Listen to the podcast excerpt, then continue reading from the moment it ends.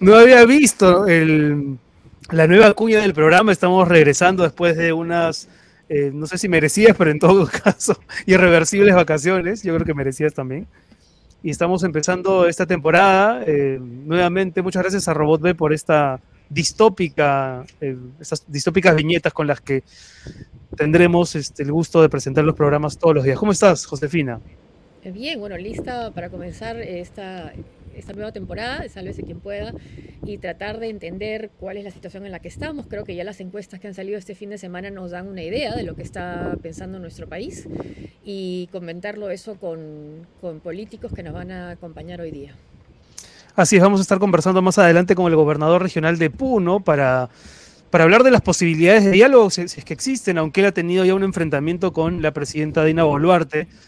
Eh, vamos a hablar también con Pedro Cateriano sobre la, la coyuntura y sobre la posibilidad de que, de que él se convierta, quién sabe, también en candidato ¿no? en las próximas elecciones, porque entiendo que ya tiene encaminada la, la inscripción electoral de su nuevo partido Libertad Popular, Libertad de Popular. Libertad Popular. Y, pero vamos a empezar en un ratito, en unos minutos, Sí, eh, con vez, Olivares. sí. sí, Ex con político, pero es político, director de Oceana. ¿no? Ayer se cumplió un año, José, del derrame ¿no? de los casi 12.000 barriles de petróleo en el litoral peruano. Pero antes, tú lo mencionabas, hablemos de las encuestas, ¿no? encuestas Sí, que revelan rapidito. que el gobierno, tanto el gobierno como el Congreso, no la están viendo, ¿no? Están con una agenda, pero con unas viseras tan gruesas que no se están percatando de lo que, de- de- del latido de la gente, ¿no? No sé si tenemos algunos, algunos de los de la cuadros. urgencia, de la falta de credibilidad de ambos. Y como no suele ocurrir, eh, a veces las cifras son muy parecidas, pero tanto el IEP como, como Ipsos, que han sido las encuestadoras que, han trabajado este fin de semana, que vienen trabajando, que han emitido sus, sondeos este fin de semana, coinciden exactamente en, en la aprobación y desaprobación de la presidenta. A ver si tenemos los cuadros. La impopularidad de la presidenta y la tremenda impopularidad del Congreso. Sí, a ver, en el caso, en, el caso de Dina Boluarte, bueno, se esperaba, por supuesto, un- un- unos números bajos, pero tiene 71% de desaprobación, ¿no? Una presidenta que recién Eh, comienza, ¿no? Pero bueno, hay casi cuare- 50, 48 personas que han muerto, ¿no? Entonces eso también empezar, es difícil que tuviera una aprobación superior, creo yo, ¿no? Sí, y el Congreso está alcanzando también unos niveles históricos de desaprobación. Eh, si no me equivoco, está con 9% de aprobación. Eh, y entonces, claro, su agenda tendría que estar mucho más en consonancia con lo que la gente está pidiendo en la calle, aun- aunque algunas de sus demandas sean tal vez innegociables, pero por lo menos sentarse a conversar, que no es un esfuerzo que se haya visto eh, eso, ¿no? Del todo. No, Ahí está. Y también, sí. Rapidísimo, Ahora- tiene muy poca, po- muy poca popularidad, tan rápido. Después de estar 19%. De, de asumir el mando, ¿no? Sí. Y eh, tenemos también cómo ha aumentado el apoyo a una asamblea constituyente. ¿Y qué temas quisieran los peruanos, quisiéramos los peruanos eh, cambiar, ¿no? Lo que te muestra que puedes resultar de una asamblea constituyente una, una constitución bastante conservadora. Sí, mira, por ejemplo, en esos temas para modificar o añadir a la Constitución, eh, voy a decirlo rápidamente, que el Estado sea dueño de las principales empresas e industrias del país, 51% está a favor, que las empresas privadas puedan contratar y despedir empleados con más facilidad, el 74% está en contra, ¿no? 74% a favor también de que se restablezca el servicio militar obligatorio, Sí. 72% de que haya pena de muerte para delitos muy graves. 58% en contra de que el aborto en los primeros meses sea despenalizado. y 73% en contra de que se legalice el matrimonio entre personas del mismo sexo. Bueno, eso es algo que ya habíamos visto en este Congreso, ¿no? Que se ponían de acuerdo extrema derecha y extrema izquierda en temas bastante conservadores. Y en temas Sí, sí. ah, y- contra instituciones, ¿no? Eh, con- con- por ejemplo, contra la SUNEDU, ¿no? Este, De, to- de todas sí, maneras, era- aunque lo habíamos visto, la solidez de los números no es, es preocupante en un contexto en el que todavía parece no haberse agotado la discusión sobre si estamos o no en un momento constituyente. y sobre si es que es posible tener políticos de centro con posibilidades de un triunfo electoral, ¿no? Así es. Bueno, hay, hay más, más datos de la encuesta que son bien, que es- están bien interesantes. Eh, hubo también un pronunciamiento de, los, un grupo de artistas. Tal vez más adelante podamos ver el video y si no, simplemente comentar que mm, a mí me llamó la atención lo que vi, ¿no? Es este video donde aparecen Carlos Álvarez, donde aparece Jorge Benavides, bueno, en fin, varios cómicos y artistas en general, conductores, Cristian Isla. Eh, a mí personalmente eh, me parece un video un poco desubicado, ¿no? Con mucha falta de contexto y con una, mm, con una sola reivindicación, ¿no? Que, que el Perú quiere paz, pero que es tan generalista en un momento tan lleno de matices, tan lleno de, complejidad, que, me parece eso un poco inoportuno. No me da para llamarlo mensaje facho, como algunos han querido decir en las redes, me parece que no es el momento de, hacer ese tipo de- de definiciones, pero ciertamente es un, es un, es un mensaje un poco, Sí, no sé, eh, hueco, bueno, las, ¿no? las encuestas dicen eh, además que el 50% de los que han sido, a quienes se les preguntan, están a favor de las movilizaciones, se identifican con las movilizaciones, no con la violencia, pero con las movilizaciones. Entonces el Perú quiere cambios, quiere cambios, no quiere la situación como está.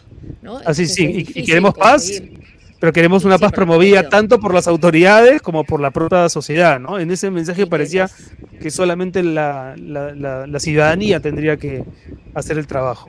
Pero además, Bueno. ¿a qué costo? ¿Queremos paz así? Bueno, vamos ahora creo, felizmente con- también estuvo el mensaje de Susana Vaga, que no quería dejar de mencionarlo, que me parece que, que es enérgico y que está, y que está, y que está muy Lo bien. podemos poner después. Bueno, Muy bien. vamos con nuestro invitado. Daniel Olivares, que sabemos que está un poco, un poco corto de tiempo, pero vamos a tratar de conversar con él de varias cosas, empezando por supuesto por este año que se cumple el derrame de Repsol, de los 12.000 barriles, y todos nos quedamos con la sensación, por lo menos en un primer momento, de que el gobierno, si bien tardó en reaccionar, ¿no? había puesto unas multas, había, había negociado con los pescadores, pero lo cierto es que 12 meses después José, eh, la situación sigue siendo muy preocupante. Y Oceana, que es una entidad que ha venido monitoreando el tema, estoy seguro que nos puede dar, a través de su director, una, mm, una conclusión de cuál es la situación. ¿Cómo estás, Daniel? Bienvenido. Hola Daniel, ¿qué tal? Hola Renata, Josefina, ¿qué tal? Gracias. Bueno, ¿cuál es la situación del litoral peruano a un año de, de este derrame, de este atentado ¿no? eh, ecológico que la verdad no ha sido lo suficientemente sancionado por el, por el Estado peruano?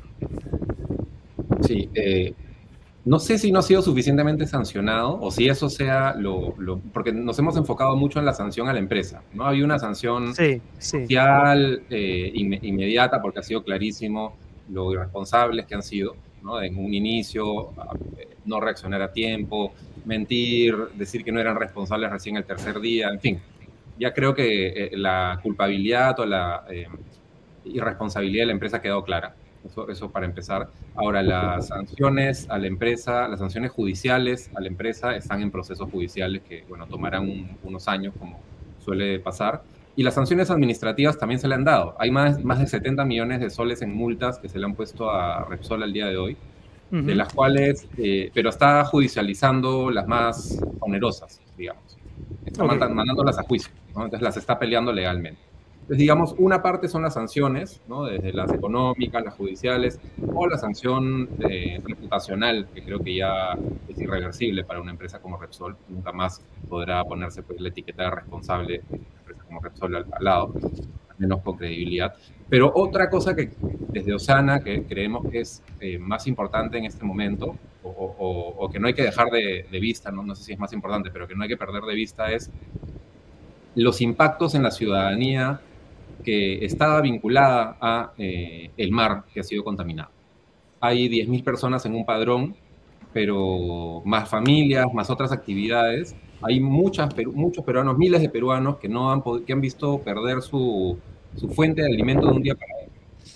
Hmm. Eh, de la nada, ¿no? Y, ha habido muy poco acompañamiento por parte del Estado. La, parte de hacer el padrón, que ahora son 10.000, fue un desastre, idas y vueltas, pésimo. Los primeros meses después del derrame, en los primeros tres meses subieron tres ministros del medio ambiente, con lo cual se hace imposible hacer eh, algún tipo de seguimiento. En general, en el gobierno del expresidente Castillo, el acompañamiento del Estado a eh, los damnificados ha sido un desastre. Tenía una oportunidad ahí un presidente que se hacía llamar del pueblo, eh, tenía una oportunidad de ponerse al lado del pueblo, cosa que no hizo. Al menos lo hicieron anuncios.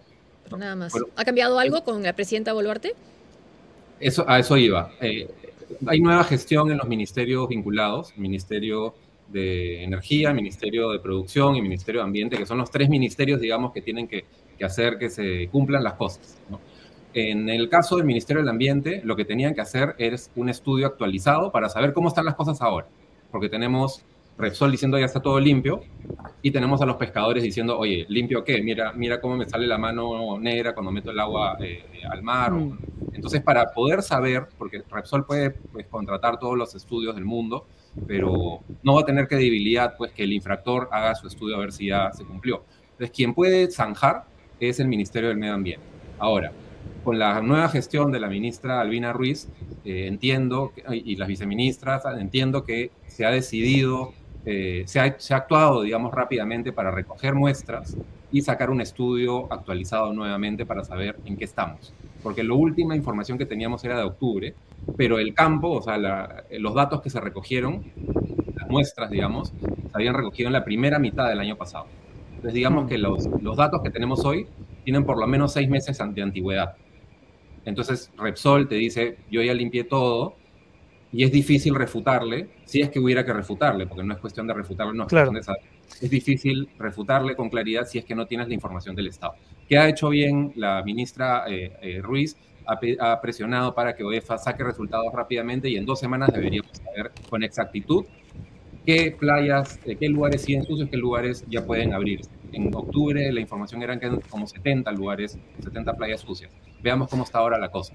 O sea, en este, Sí, perdón. En, este lapso, Daniel, en este año, eh, de estas 10.000 personas, imagino la gran mayoría son pescadores, no han podido, la mayoría de ellos, volver a pescar, básicamente. Eh, no sé si han encontrado en otros espacios del litoral eh, margen para su actividad o si sencillamente no han podido seguir trabajando en lo que saben hacer.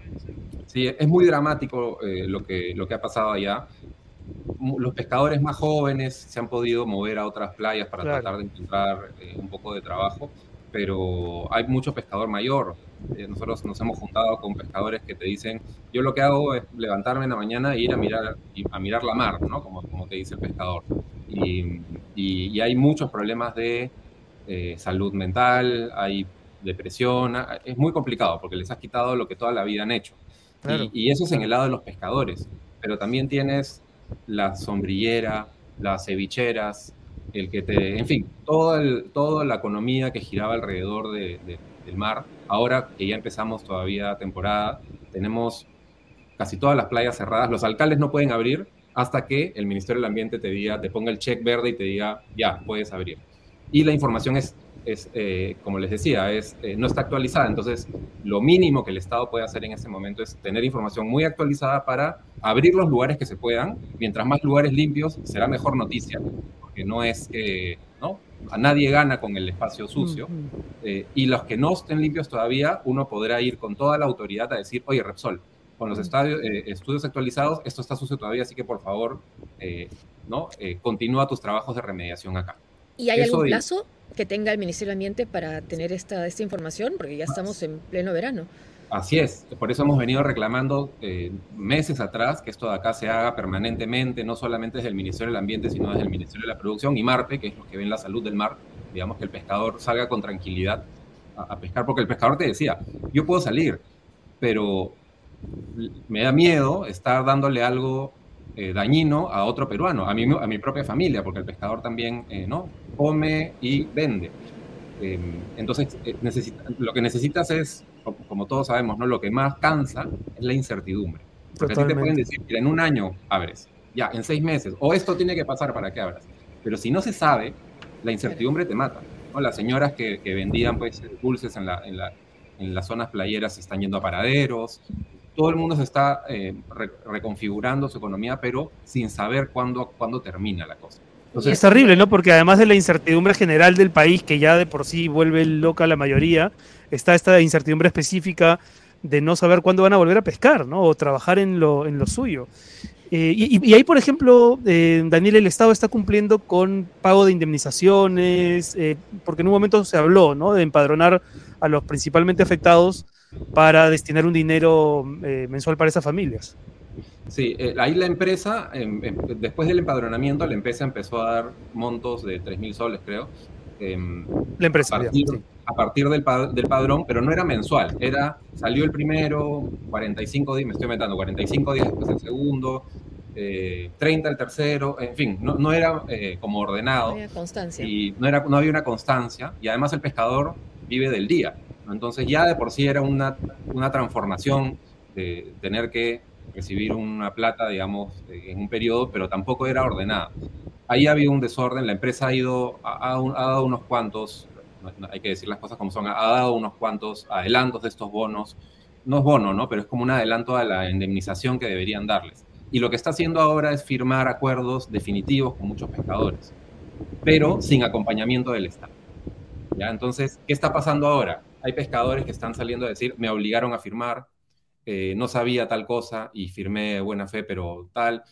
Y eso pasa cuando no tienes una supervisión. Para eso existe el Estado el mercado funciona siempre y cuando hay un Estado presente que regule, ¿no? Em, y eso es lo que ha fallado, ¿no? Eh, ahora, em, lo que más quiere el, ciudadano eh, de la zona es volver a trabajar, ¿no? no creo que no espera mucho más del Estado por, por, por, lo que ha demostrado hasta ahora. Y hablando de los ciudadanos y el Estado, Daniel, tú que has sido congresista, ¿cómo has visto bueno, lo, lo, que ha pasado en nuestro país, lo que está pasando y estas últimas encuestas? ¿Cuál crees tú que puede ser una salida a, esta crisis? Sí, lo, primero que, es un, momento creo muy, muy triste, ¿no? Eh, y, antes de, pensar cuál es la salida o, qué es lo correcto por hacer, creo que todos, en algo que debería haber consenso nacional, es que estamos en un momento muy triste para todos los peruanos, para, por los más de 40 fallecidos, por el de, todas las edades, menores de edad, por el policía eh, eh, asesinado, por los cientos de heridos de la policía, de la sociedad civil, por todas las personas que están quebrando por distintas partes del país, por la agresión y la violencia que vemos todo el tiempo, no solamente en, enfrentamientos eh, físicos, sino la violencia verbal en la que estamos entre, entre peruanos todo el tiempo. Entonces es un momento muy triste creo, ¿no? A, mí me, lo primero que, me hace sentir es tristeza constante, ¿no? Una dificultad de enfocarte en tu propio trabajo o en, tus proyectos sin olvidarte de lo triste que es lo que está pasando en el país. Eh, y, no es solamente pues por sentimentalismo, ¿no? Que hay que estar, eh, creo, consciente de la tristeza del momento, sino para ser un poco más empático, un poquito más amable con las otras personas. Si no nos tomamos esos cuatro segundos para poder tratar de entender yo conversaba pues con, con, una persona de mi familia mayor, ¿no? Que tenía otra visión distinta a la que yo tenía. Si no nos tomamos esos cuatro segundos o cinco para poder tratar de entender de dónde parte el miedo de la otra persona o, mm. sus, ideas, vamos a seguir pues en, en esta, este debate tuitero de ver quién insulta mejor al otro, ¿no? Y quién es más chacotero. Claro. Y así no vamos a llegar a, ningún lado, ¿no? En hablar eh, solo de asusadores y no de las causas o las razones para la protesta, ¿no? es un, es un momento, totalmente de acuerdo, en, agrupar a dos bandos como si fueran dos. Este es el momento de los matices. Hay gente que tiene eh, eh, protestas y reclamos válidos, sí. Hay violentistas, sí. Hay delincuentes infiltrados, sí. Hay este, personas que quieren trabajar en paz, claro que sí. Hay, hay de todo, ¿no? Entonces, sí es importante tratar de separar, ¿no? Tratar de separar y no, no, no ponernos en un grupo eh, a todos, porque si no va a ser imposible. Podrá ser más ordenado, pero imposible de salir. ¿Y, cuál es de las demandas expuestas por los manifestantes que salen a protestar o intentan protestar pacíficamente, te parecen que son viables, eh, Daniel? Porque hay algunas que yo sí veo muy difícil de negociar, ¿no? Eh, ya no hablemos de la reposición de Pedro Castillo, sino incluso de la renuncia de la propia señora Boluarte o de un adelanto aún más pronto de las elecciones. Eh, ¿Dónde crees tú que podrían ponerse de acuerdo los manifestantes y el gobierno? Lo, primero, que, eh, lo que siento es que las demandas han ido cambiando y se han ido como, se ha ido pasando el tren de cuando, se ha ido pasando, se le ha ido pasando el tren a los políticos. Porque, por ejemplo, si la presidenta Boluarte salía en su primer mensaje a la nación a anunciar un gobierno de transición muy corto y lamentando todo lo que había pasado y tal, probablemente ya no estaríamos en esa situación número uno. Pero hubo una segunda oportunidad donde salieron los ministros después de los primeros enfrentamientos y donde salían, si hubieran salido tal vez con un discurso más conciliador a entender el, descontento y a tratar de bajarle las revoluciones a los temas y a, incentivar el diálogo, probablemente no estaríamos en la situación de hoy. Pero lo que yo siento es que se van quemando etapas y ya cada vez menos cosas bastan. Tanto así que ahora se pide renuncia de la presidenta, renuncia del Congreso, básicamente la anarquía. Y eso eh, lo que tenemos que tratar de hacer es rápidamente encontrarle el cauce constitucional. Y hmm. el cauce constitucional, eh, ya, o sea, el, el, orden, digamos, de sucesión está claro. Nadie lo tiene más claro que un peruano por todos los presidentes que han caído. Ya sabemos qué es lo que pasa cuando cae uno, cuando cae otro. Mi sensación es que el problema ahorita es de interlocutores. Es quienes eh, el diálogo tiene, necesita partes y ahorita las partes no son irreconciliables por las formas como, como se han venido tratando. Y hay otros actores. Están los gobernadores regionales, está hoy día, veía el Consejo Interreligioso, ¿no? los que agrupan a todas las religiones que me parecen relevantes también. La iglesia es una de las instituciones más respetadas, digamos, del país. Para bien, para mal, es la realidad. Entonces sí creo que hay que meter a la mesa a otros eh, interlocutores para que ayuden a, a, restablecer un mínimo diálogo de salida. Un mínimo diálogo de salida, eh, pero creo que con, la inacción o simplemente continuar con, el mismo discurso que hasta ahora no ha funcionado, de etiquetar a todos y de, violentistas y tal, creo que lo que va a seguir haciendo es que cada vez sea menos suficiente las cosas y cada vez sean más maximalistas los pedidos. Eh, una última de mi parte. existe como la sensación general de que no hay líderes de centro, de que la elección que nos va a llevar a la Cámara Secreta no sé si en el 2024 finalmente o antes, eh, nos tendrá que llevar a elegir entre opciones radicales, ¿no? Eh, ¿Tú ves alternativas de centro? ¿Tú ves nombres que podrían en un año o menos configurarse como candidatos eh, a pelear una presidencia? Yo creo que lo que más hay son posibilidades de candidaturas de centro. Es lo que más hay. Lo que pasa es que en las candidaturas de extremos juegan solas, ¿no? Es normalmente ¿no? El, el, que está el Antauro, el, ¿no? en fin, ¿no? Los, los, que se salen ellos. por eso tenemos 19 candidatos en cada elección, o 20 o 21.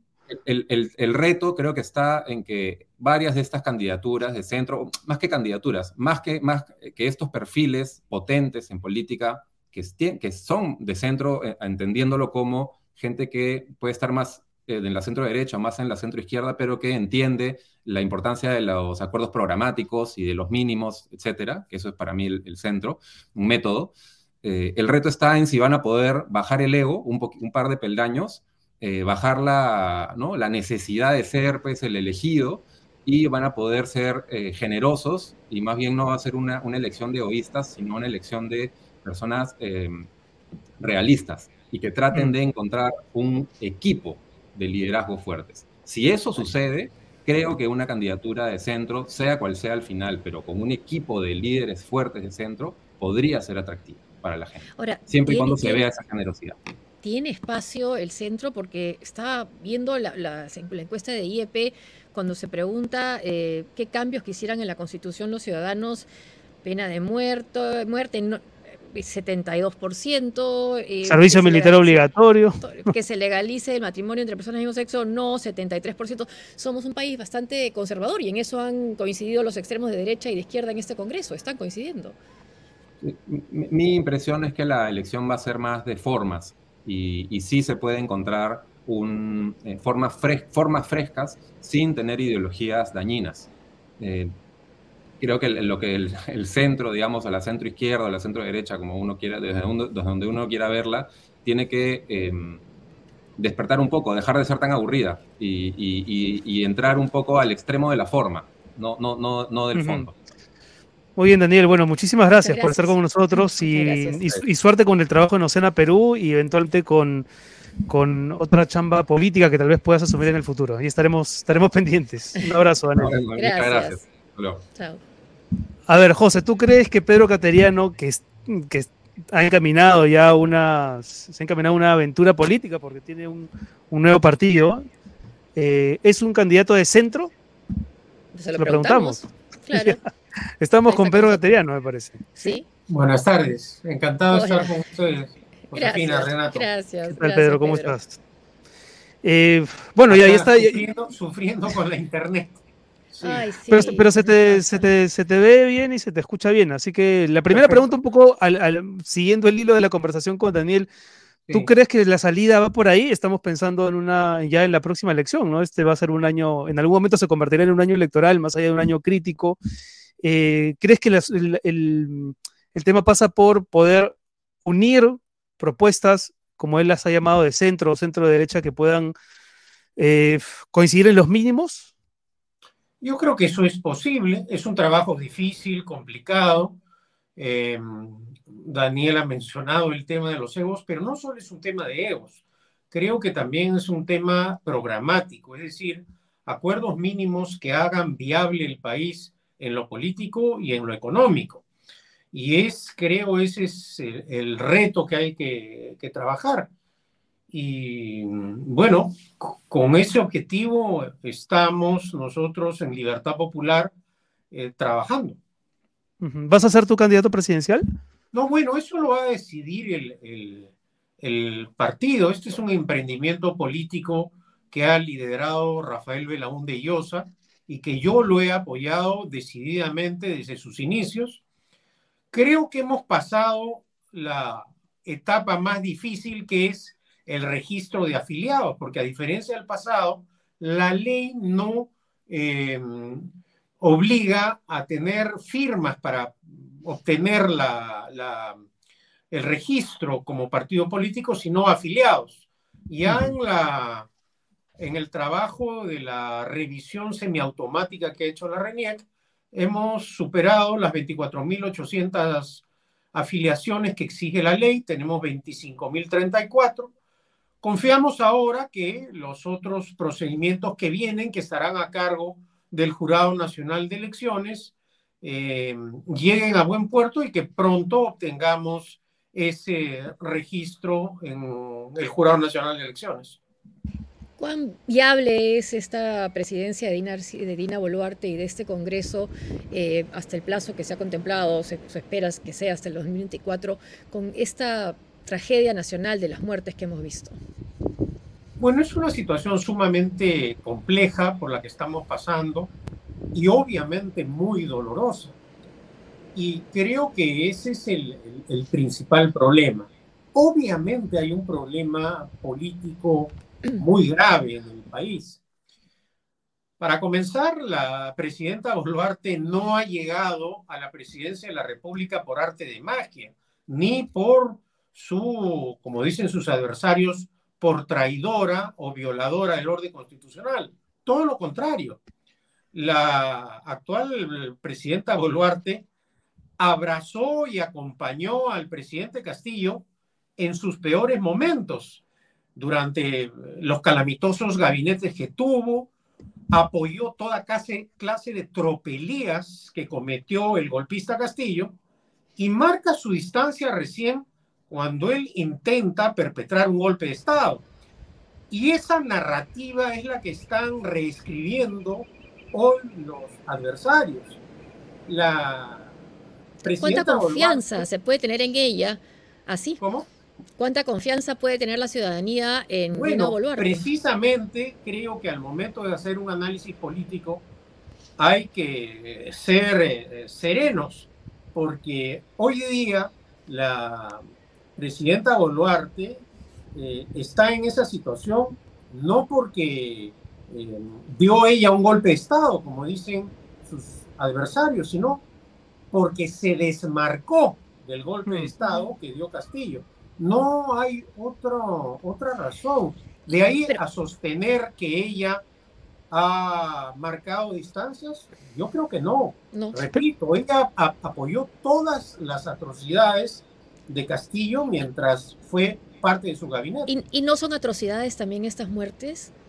Claro que sí, claro que sí, es algo realmente terrible para la democracia. Y ella es responsable. ¿Cómo? Ella es responsable. De acuerdo a la Constitución Josefina, eh, la responsabilidad política recae en los ministros. El presidente de la República, según eh, mandato expreso de la Constitución, no tiene responsabilidad política de sus actos. Si hay una responsabilidad penal, si dio órdenes, bueno, eso se investigará, esa indagación la está realizando la Fiscalía, pero reitero, de acuerdo a la Constitución, la responsabilidad política es de los miembros del gabinete. Mm. renunció solo el ministro del Interior, ¿no? Ahora, hay posibilidad, ¿por qué?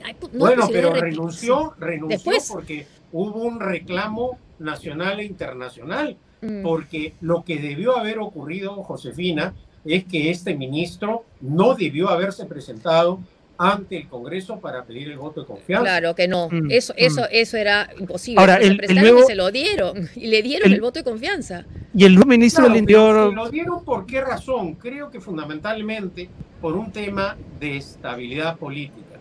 Mm. Pero esto da hasta, pero Claro, esa es mi pregunta. ¿Da estabilidad política o provoca más indignación que le den voto de confianza a una persona que es responsable política de esas muertes? eso no es, la, presidenta no es la responsable, ¿no? Es el no, no, el ministro, el gabinete, por eso digo. Sí. Claro, pero acá cuál es el, el, problema de fondo. Eh, hemos visto en los últimos años en el país que la alta rotación, ya no de ministros de Estado, no de, de gabinetes, sino de presidentes de la República, no arreglan los problemas. Mm. Por el contrario, ahondan las crisis cíclicas que hemos tenido en los últimos siete años en el país. Entonces, la presidenta Boluarte lo que ha tenido es una oposición radical de un sector de la izquierda que simplemente no cree en el orden constitucional y democrático. Pedro, pero perdóname, pero ¿no crees que si bien ella, tal vez como dice la Constitución y tú bien lo señalas, no es la responsable política, ¿no crees que ella se equivoca cuando, por ejemplo, dice no entender los reclamos de Puno o cuando muy ligeramente, sin dar ningún tipo de fuente, señala la posibilidad de que armamento llegado desde Bolivia, haya estado en manos de los manifestantes cuando ninguno de los policías heridos ha registrado un impacto de bala? Y, por otro lado, eh, algunas de sus reacciones parecen poco sensibles ante casos ya documentados, ¿no? De gente que estaba muy lejos del piquete de manifestantes y que han terminado heridos, algunos incluso muertos. No te hablo de su responsabilidad política, te hablo de su discurso. ¿Tú sientes que es el mejor discurso posible en un momento como este? Yo creo que la presidenta Boluarte ha cometido errores desde que juró el cargo.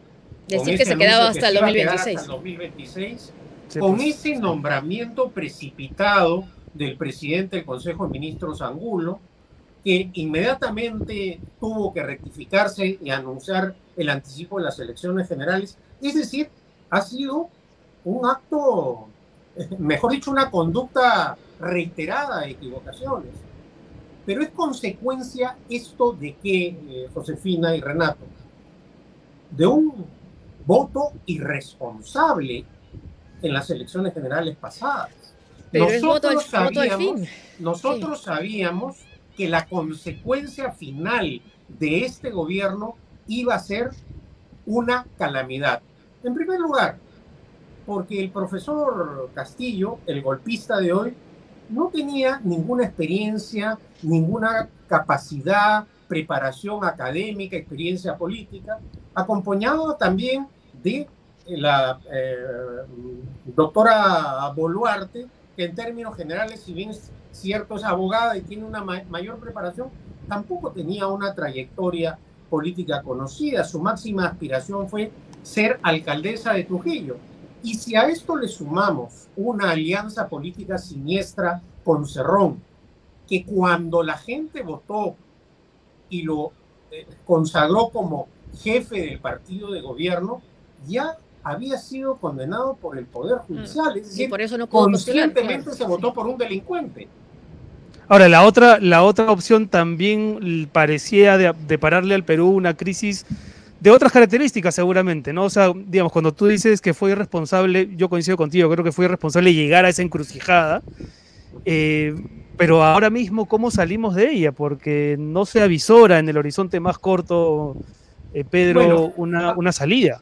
A ver, salidas siempre hay en todos los problemas. El Perú ha tenido a lo largo de su historia problemas gravísimos. Este acaso sea uno de los eh, más complejos por la inestabilidad política tan duradera. Pero creo que hay que invocar, hay que llamar a la gente que tiene obligaciones de conducir el país, en primer lugar, para restablecer la paz y en segundo lugar, para abrir las vías de un diálogo, que es algo elemental en democracia. Si no mm. conversamos, si no dialogamos, no es viable un sistema democrático. Y creo que esto lamentablemente ha sido dejado de lado en los últimos años en el país por intereses políticos partidarios, este, ambiciones personales, etcétera, ¿no? Y por una tendencia también a acusar, a terruquear, como se dice, ¿no? No respetar también que pueden dentro de las protestas o que de hecho hay eh, reclamos de, años, ¿no? De, una población que vio en Pedro Castillo una posibilidad de cambio, obviamente no la hizo, pero que eh, sigue pidiendo que se le escuche. Aunque por supuesto que hay violentos, pero claro que los hay, pero hay una mayoría que votó por él y que siente que su voto no ha sido respetado y que ahora tiene una presidenta que gobierna, al parecer, con el, quienes antes eran la oposición. El oficialismo es la oposición a Castillo. Pero ¿por qué no se ha respetado su voto, Josefina? Porque Castillo intentó un golpe de Estado, no se ha, no se le ha la presidencia a Castillo. Él mismo se hizo el harakiri desde el momento en que se convierte en golpista, sí. no hay solución a eso. Claro, Pero que... ahí ha faltado, ha faltado un poco de acción política, porque lo que se siente en el sur es que, según las encuestas, es eh, diferente. Es como que se quedó más en la retina la imagen de los congresistas celebrando, victoriosos la vacancia sin darse cuenta que ellos eran parte del problema también. Que no se asume. Sin duda alguna, la, la, conducta del Parlamento ha sido vergonzosa. No ha defendido el orden constitucional como ellos intentaron presentarse. Ellos han esperado a que Castillo dé eh, su mensaje golpista para, para reaccionar, porque ellos se morían de pánico de la disolución. El, Parlamento es corresponsable de esta crisis.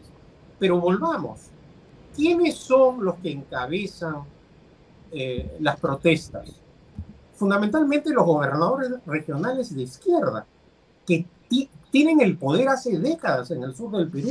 ¿Dónde está el gobernador neoliberal o de extrema derecha de Puno?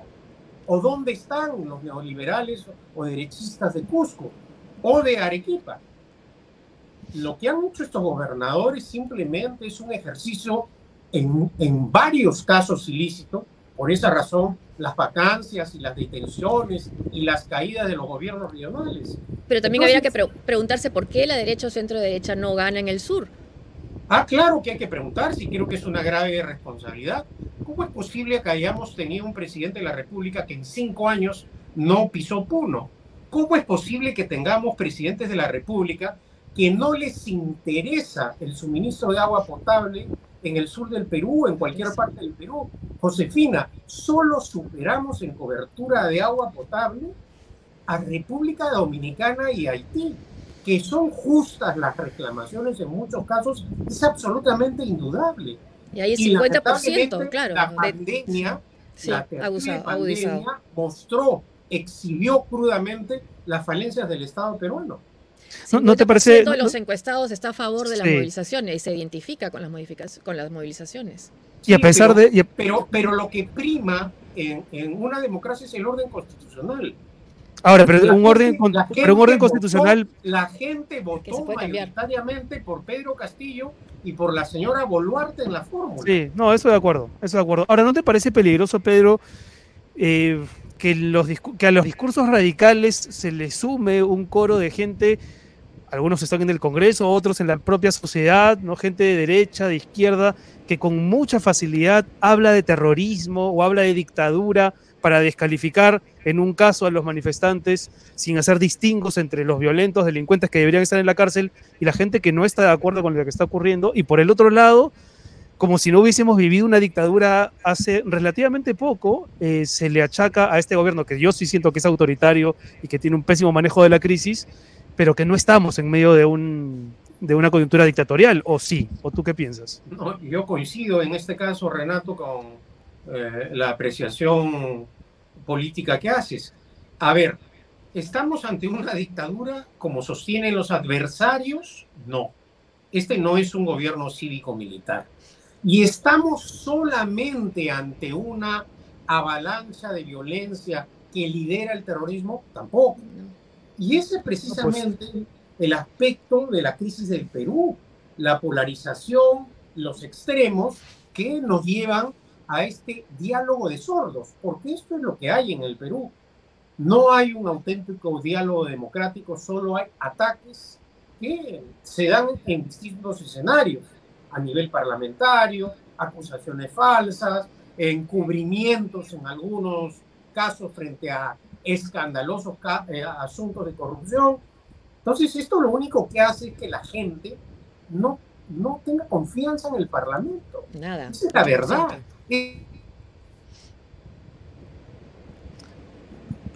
Ahora, ahora sí hay un problema Ay, de ahora internet. sí, con el internet. Estaba perfecto. Vamos a ver si A ver. tenemos ocasión. Ahí no, está, ahora, decía ahora- que lo, lo- lo- Sí. lo lamentable es que, y, y- y también lo espeluznante es que los propios parlamentarios no se dan cuenta de su No, pues, desprestigio. No, No. no, no. Entonces, ¿qué debe no hacer el- hacen, el, Congreso? no hacen O sea, el, el más mínimo esfuerzo para rectificar, ¿no? ¿Por qué la No, no. gente dice elecciones ya?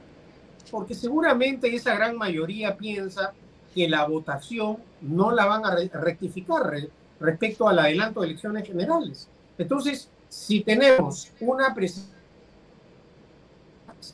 sin credibilidad y confianza y un parlamento en la misma condición, ciertamente el sistema, nuestro débil sistema democrático está afectado gravemente.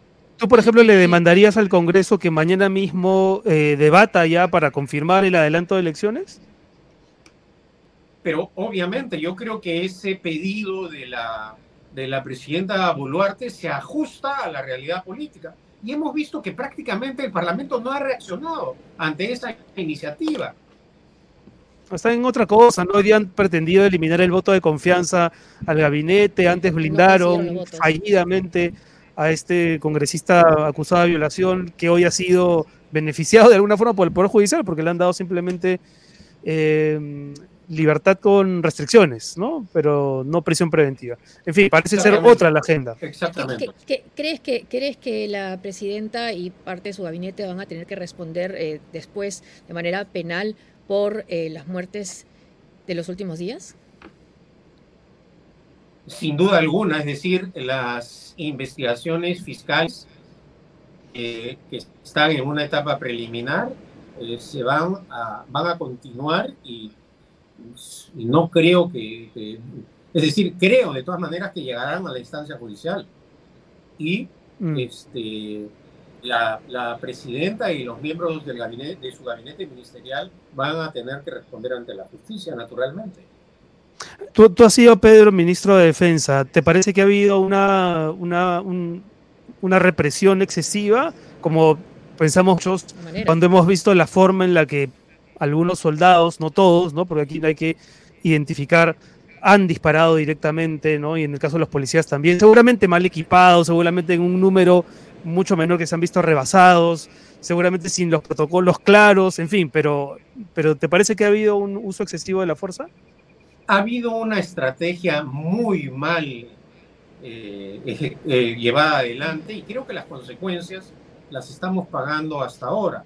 Cierto es, como mencionas, que agrava esta situación por ejemplo, la desastrosa situación en, que se encuentran las, las, la, la, Policía Nacional. Hemos visto cómo los policías dormían tirados en las pistas, sin carpas, sin equipos mínimos, cómo no tienen equipos de protección, cómo no cuentan con eh, equipos disuasivos. Es decir, estamos realmente a un estado fallido, eh, ante un estado fallido que no puede comprar rochabuses, que no puede comprar equipos. Entonces, hay también una responsabilidad en los últimos gobiernos que no han dotado a la Policía Nacional de los equipos suficientes para poder enfrentar también con tecnología. Hoy, hoy en día hay tecnología para eh, reprimir sin matar. Exactamente, exactamente.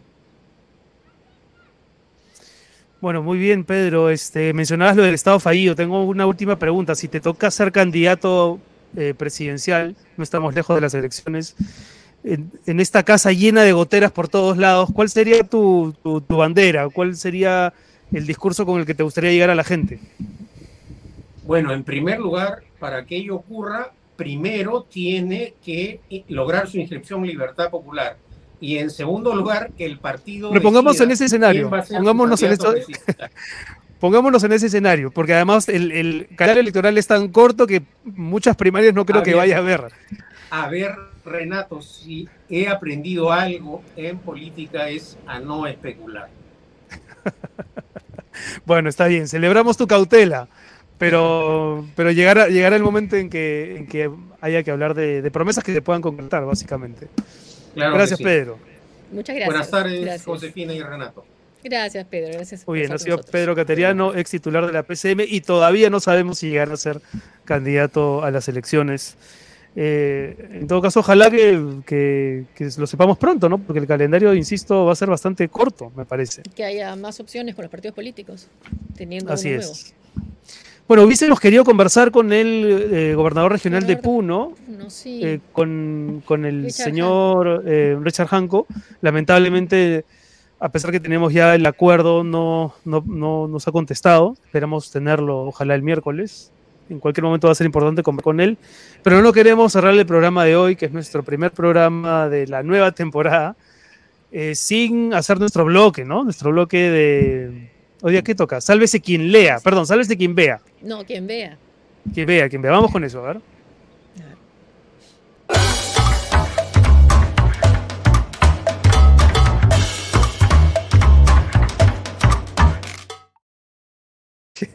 Cambia la temporada, pero se mantiene la cuña. Está bien. A ver, ¿quién empieza? A ver, suelten las imágenes. A ver. Eh, yo quería recomendar este documental que está en Netflix eh, que se llama Al filo de la, democracia en español, ahí está en portugués, porque trata sobre los últimos 13, eh, 14 años, la, historia política del Brasil, la historia política contemporánea, ah. reciente, ¿no? Es la caída de la izquierda, eh, la transición de Lula, Dilma y, y todo el escándalo de Lavallato y el surgimiento de la derecha más radical con Bolsonaro. Y todo está narrado y eso es lo que más me ha gustado tal vez, por una documentalista que, cuya madre fue, eh, eh, cayó en prisión junto con Dilma Rousseff, exacto, y cuya familia paterna es pro Bolsonaro.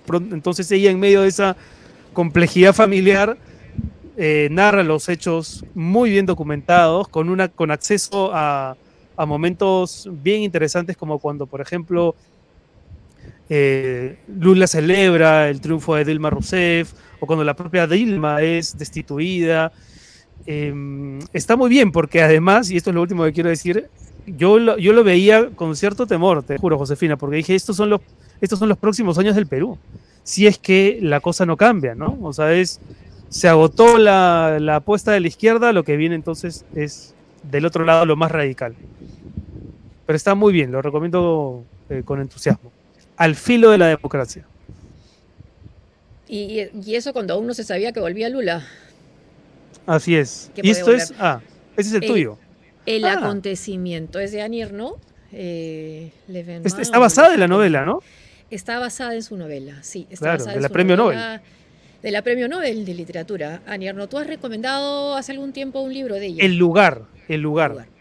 Sí. Este es que lo foto de pe- ella. o sea, pero, pero lo pedí, lo pedí, pedí por Amazon el lugar, queriendo pedir el acontecimiento, que es, que es la, la novela del aborto, ¿no?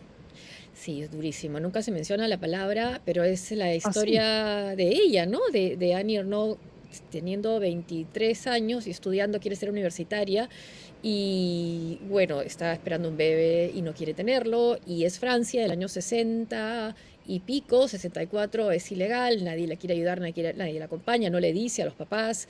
Y claro, uno piensa es Francia en el año 60 y pocos, eh, pero podría ser nuestro país también ahora, ¿no?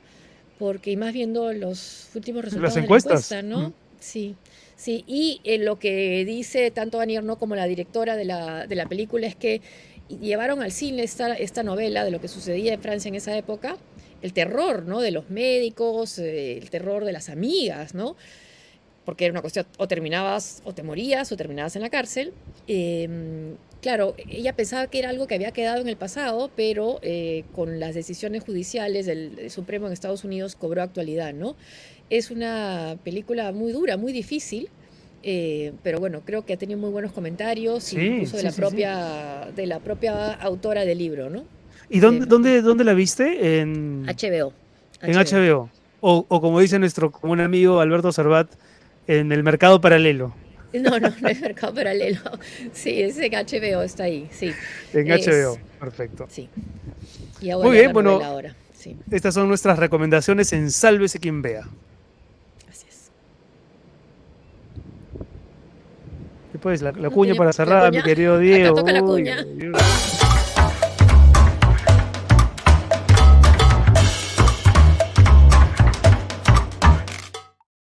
Bueno, tenemos que hacer un anuncio. eh, eh, estamos pensando que esta temporada va a ser una temporada corta, a pesar de que el año promete tener muchas noticias.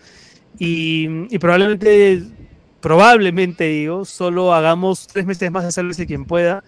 Eh, en buena cuenta, José, dependemos también, por supuesto, de las suscripciones. Es un proyecto periodístico que todos queremos, que lo hemos aprendido además a querer más y más con el paso del tiempo, con el compromiso de, nuestros, de nuestro team salvados, de los Patreons, de los suscriptores. Pero para hacerlo sostenible necesitamos un compromiso mayor, no de ellos, sino de más suscriptores, para poder continuar. Así, Así es, que los invitamos a que se suscriban al canal, a que sean Patreons de SQP. Prometemos llevarles, como siempre, nuestras opiniones, pero también nuestras entrevistas y, y nuestra preocupación. ¿no? Creo que este es un año, como los últimos y como los próximos, eh, un año delicado en el que vale la pena estar informados y cerca. Y agradecerles porque vamos a cumplir pronto ya dos años en febrero. Dos años ya, sí. sí tendremos que ver la manera de celebrarlo, eh, aunque sea a la distancia. Y aunque sea en momentos tan difíciles como estos, pero, Sí, pero bueno, el que hay- haya espacios para poder eh, conversarlo, ¿no? Y compartirlo. Un abrazo a todos, muchas gracias. No se olviden de activar la campanita en el canal de YouTube para que sepan cuándo hay una nueva emisión. Y José, nos encontramos el miércoles. El miércoles. Hasta el Un miércoles. abrazo para nuestra productora en las sombras, para Diego No Te Merecemos López y para el tío Soros y todo el equipo de SQP, eh, el Negro, Solarius y todos. Y Robot Estamos TV. de vuelta. Y Robot TV, claro que sí. y Robot TV. Listo, gracias. suelten la cuña, nos encontramos el miércoles. Así es.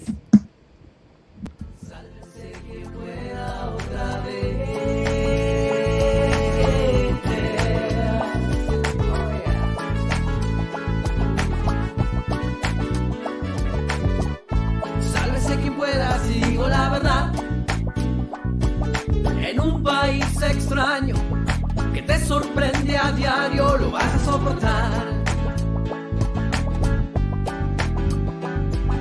¿Acaso no lo ves?